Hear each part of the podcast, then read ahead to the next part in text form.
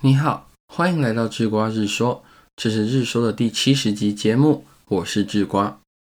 了不起的我是一本讲述自我发展的心理学书籍，全书分为五大章节，分别是开启行为的改变、推动思维的进化、发展关系中的自我、走出人生的瓶颈与绘制人生的地图。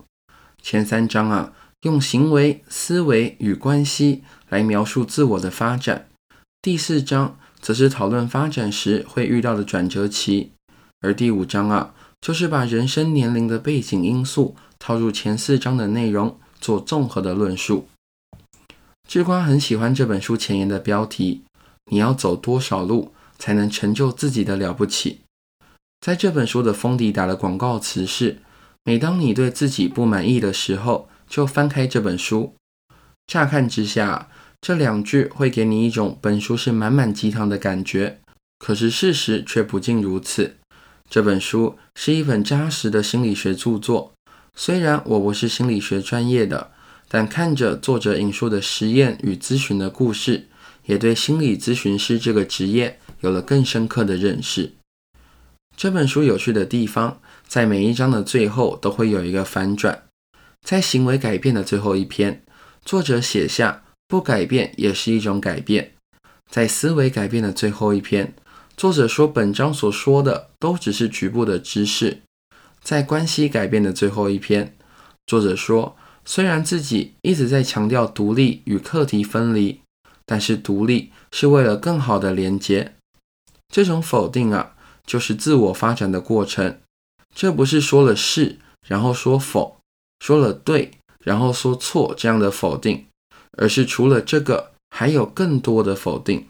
也许这是自我发展的真相，在不断地认知真相，在认知到真相不止如此，最后在认知到新的真相的过程中成长。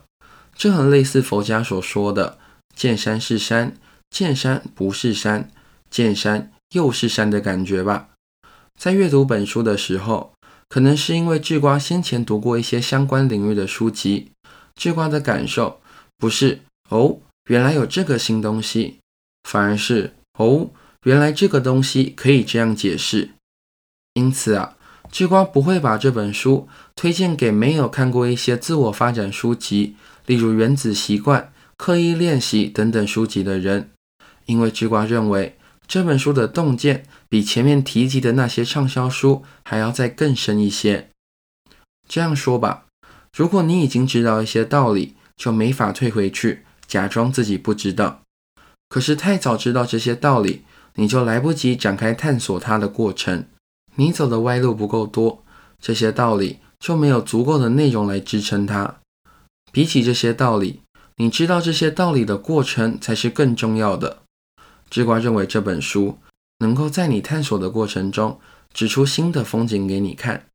但如果你正要准备开始旅程，还是从新手教学开始跑一遍吧。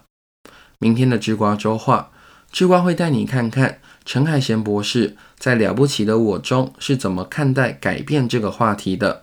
那我们明天见喽。